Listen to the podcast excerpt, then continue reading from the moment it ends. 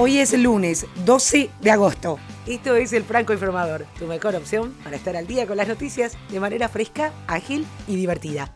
En menos de 10 minutos y sobre la marcha. Gracias por estar ahí. Soy Soledad Franco. Allá vamos.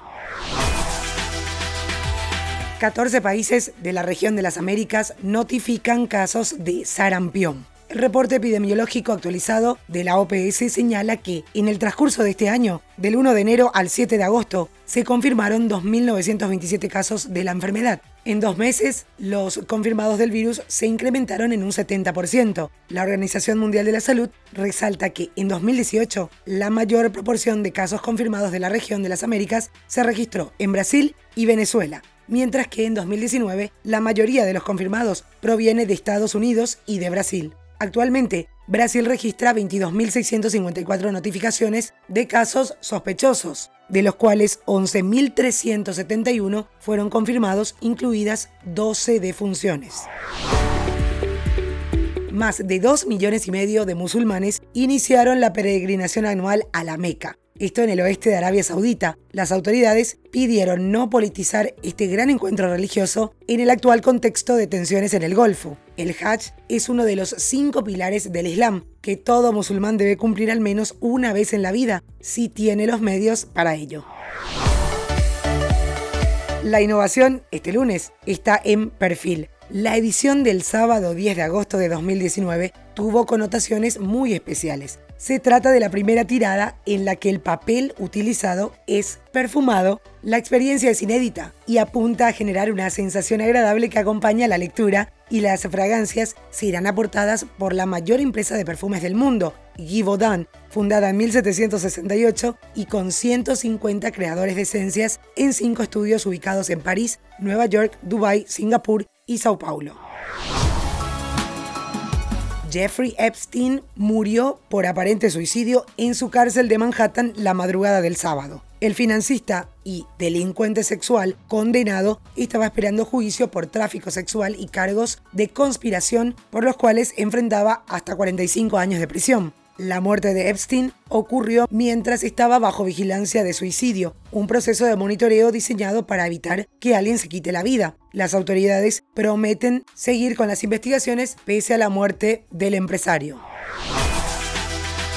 Y luego de una serie de violentos tiroteos en distintas localidades de Estados Unidos, varias compañías que fabrican mochilas a prueba de balas están viendo dispararse las ventas. Sin embargo, algunos critican el tipo de comercio, argumentando que estas organizaciones se benefician de la tragedia, explotando los temores de los padres, según un informe publicado por AP.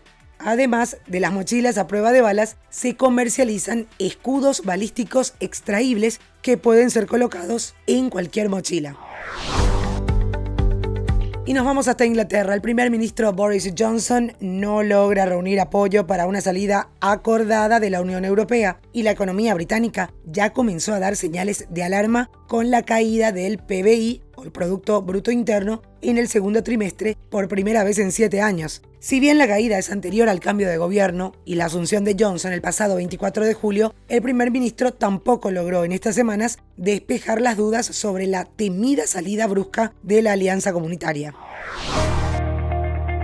Buscadores rusos de reliquias de la Segunda Guerra Mundial encontraron todo un sistema de túneles subterráneos cerca de la ciudad de Rostov del Don, no lejos de la frontera actual con Ucrania. Estos túneles fueron construidos por los nazis en 1941, cuando en esta región se ubicó la línea de defensa fortificada frente del Meuse. Las tropas soviéticas trataron dos veces de romper esta posición. Finalmente lo lograron hacer en agosto de 1943, después de perder a más de 150.000 militares.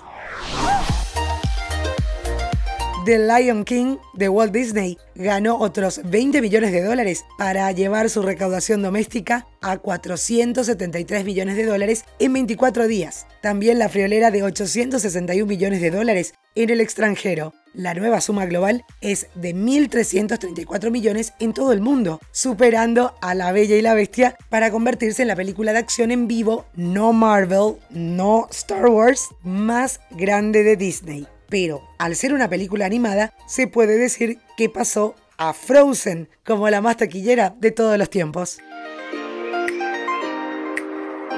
Esto es todo por hoy. Ya estás al día con la información.